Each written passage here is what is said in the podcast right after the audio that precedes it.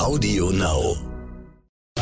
Ich bin ein Star, holt mich hier raus. Der offizielle Podcast mit Bella Lesnick und Sebastian Tiefs. Ganz herzlich willkommen, ihr Lieben. In den nächsten Wochen werden wir euch mit den heißesten Infos zum Dschungelcamp 2020 versorgen. Von uns bekommt ihr schon vor dem offiziellen Start der neuen Staffel alles, was ihr wissen müsst. Mhm. Zum Beispiel, wer sind die Kandidaten? Wie haben sie sich auf den Dschungel vorbereitet? Wovor haben sie die größte Angst? Wir haben die Kandidaten exklusiv vor ihrer Abreise zum Interview getroffen. Das gibt's jetzt in voller Länge. Mhm. Bei unserem Podcast zu Ich bin ein Star. Holt mich hier raus! Ja, Bella, unser heutiger Kandidat war ja bis zuletzt ein ganz, ganz großes Geheimnis und du darfst jetzt mit ihm reden. Mhm, Raul Richter, man kennt ihn aus GZSZ. Er hat mit Nasan Eckes DSDS auch schon mal moderiert. Ähm, aktuell hat er einen Blumenversandhandel und ob das gute oder schlechte Zeiten waren, die wir zusammen hatten, das hört ihr jetzt. Die Kandidaten. Hallo Raoul, schön, dass du da bist. Hey ho, Dankeschön. Ich habe gehört, dass du wahnsinnig gerne schläfst und gutes Essen liebst. Warum zur Hölle gehst du in den Dschungel? ja, ich will mal sehen, wie ich reagiere, wenn ich genau das nicht bekomme. ich finde das, äh, ist das nicht krass? Also, es ist schon, wenn man jetzt so gar nicht Verzicht gewöhnt ist.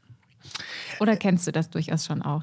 Ähm, naja, nur ein Verzicht, den ich mir vielleicht selber irgendwie auferlegt habe. Ne? Mhm. Wenn man mal sagt, okay, ein bisschen abnehmen, äh, mhm. Äh, Stichwort Fasten zum Beispiel, mhm. intermediäres Fasten, was so in aller Munde gerade ist, ähm, dann kennt man Verzicht schon. Aber gerade so bei Schlafverzicht werde ich dann auch zickig. Ja? Und äh, ja, umso spannender ist es natürlich dann, das Abenteuer im Dschungel mal ähm, anzugehen und zu schauen, wie man da reagiert. Das ähm Abnehmen, der, der Dschungel als Fastenkur, das machen ja durchaus einige. Also hinterher zumindest sagen sie das. Ist das für dich auch ein Motiv, dass du sagst, auch ich hätte gerne ein bisschen ein paar Kilo weniger? Ich glaube, es ist eher ein Zeiteffekt, den man mitnimmt. Mhm. Ich weiß auch nicht, wie es dann am Ende aussieht, ne? wenn ich dann äh, abgemagert da rauskomme. weiß ich nicht, ob man das will. Man verliert natürlich auch Muskeln. Ähm, das, das kommt ja hinzu. Ja. Also, ob das so positiv ist, weiß ich nicht. Aber vielleicht wählen nicht die Zuschauer auch immer rein, du holst immer alle Sterne und dann nehmt ihr alle zu am Ende. Ja, ja, am Ende hängt es natürlich davon ab, was für Prüfungen kommen und wie viele Sterne geholt werden. Und davon hängt ja unsere tägliche Essensration ab. Und dementsprechend, vielleicht läuft es ja ganz gut. Das stimmt. Was ist denn eigentlich dein Grund, warum gehst du in den Dschungel? Was ist deine Motivation? Ich wurde schon öfter gefragt, ob ich in den Dschungel gehe, habe das immer sehr weit von mir weggeschoben. Und dieses Jahr dachte ich, als die Anfrage kam, sehr kurzfristig, hey, ja, warum eigentlich nicht? Es passt ganz gut. Es gibt natürlich eine gute Gage, ja, es ist für mich ein Job, den ich da erfüllen muss. Es gibt äh, Publicity und ähm, ich war fünf Jahre ja jetzt äh, weg aus der täglichen Serie, gute Zeiten, schlechte Zeiten. Mhm.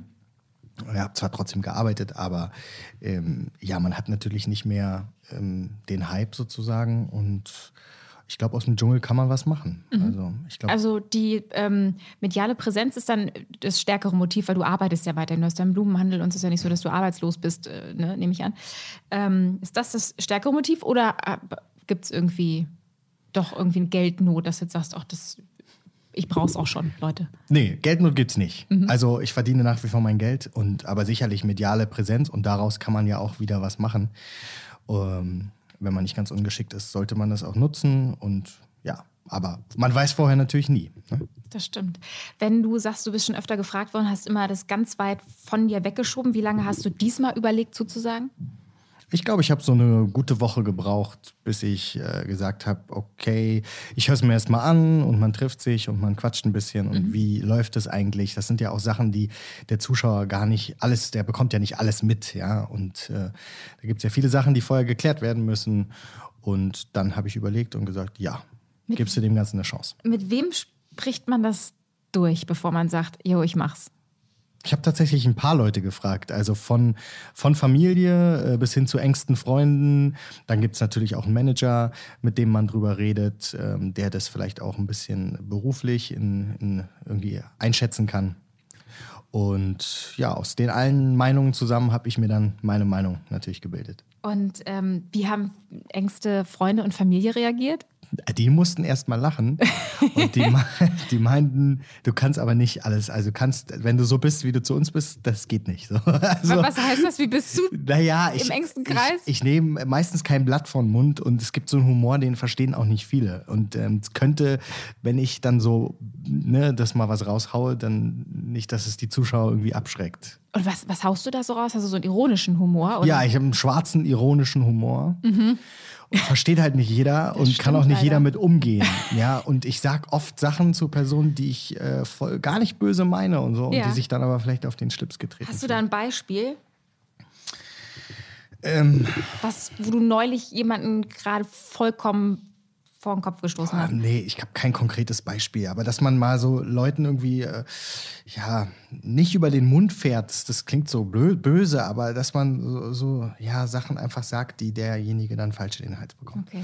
Weil was ich ja, also ich habe neulich so ein Beispiel gehabt, vielleicht ist es ähnlich, damit wir das ein bisschen verstehen können. Ich habe knallroten Lippenstift getragen, habe jemanden getroffen, der auch knallroten Lippenstift hat und habe gesagt, boah, roter Lippenstift, es geht echt gar nicht.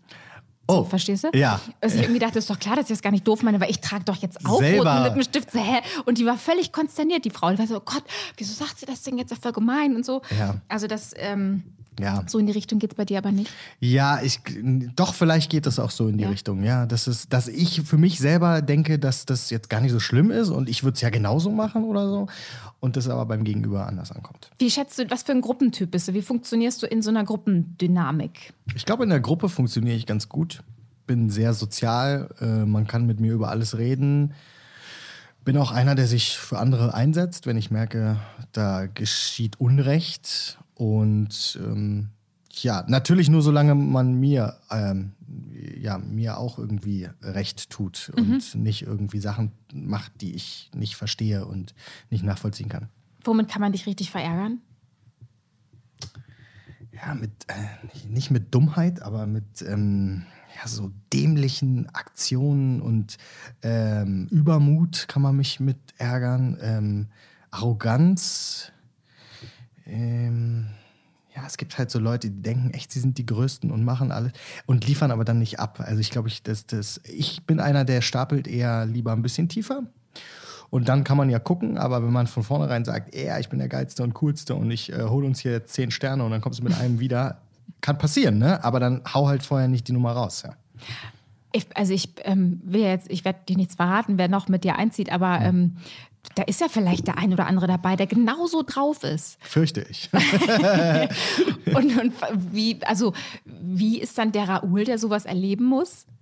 Ja, also bis zu einem gewissen Grad kann ich mir das alles angucken, ne? aber irgendwann hört es auch bei mir auf und dann werde ich auch sauer und sage auch offen meine Meinung und kann demjenigen oder denjenigen das auch dann spüren lassen. Ne? Also ähm, Der eine oder andere ähm, von Campern, die wir schon hatten, die hauen dann auch schon mal so Geheimnisse raus. Gibt es irgendwas, was wir von dir im Dschungel erfahren werden, was du äh, dir vorgenommen hast, rauszuhauen? Naja, also vorgenommen habe ich mir erstmal gar nichts rauszuhauen. Okay. Und ich bin bisher durch mein Leben relativ skandalfrei gekommen.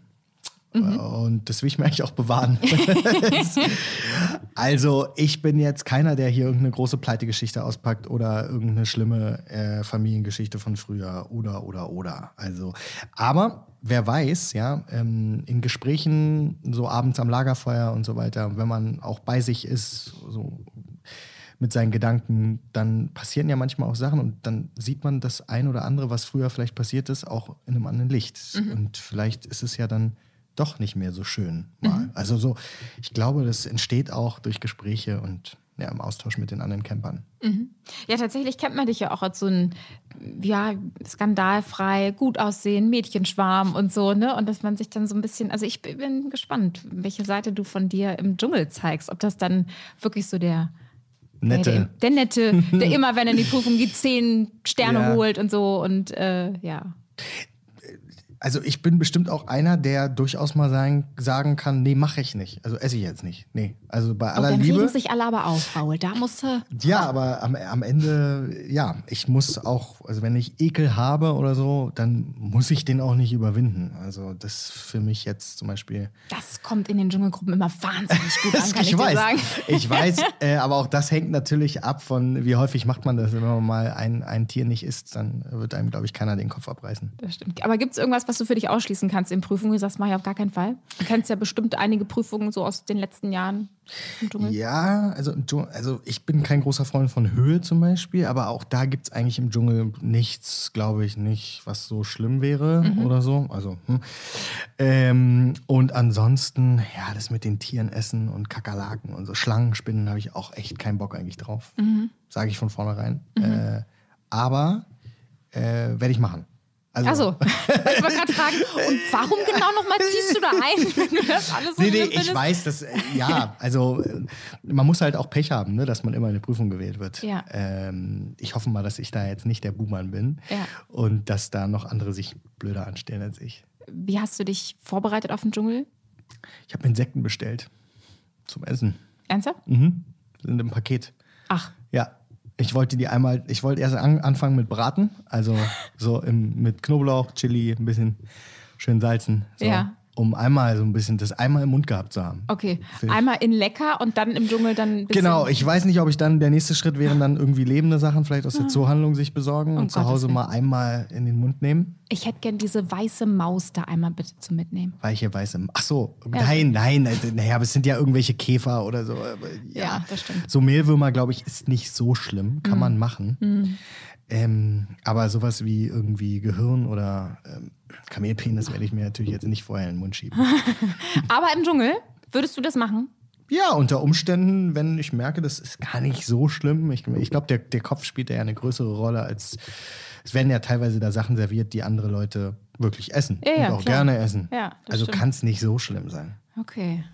Ja, ich bin sehr gespannt. Also ich, äh, ja, wir freuen uns sehr auf dich, Raoul. Mhm. Ja.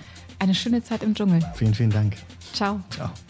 Ich bin ein Star, holt mich hier raus. Der offizielle Podcast zum Dschungelcamp. Jeden Abend live bei RTL und jederzeit bei TV Now.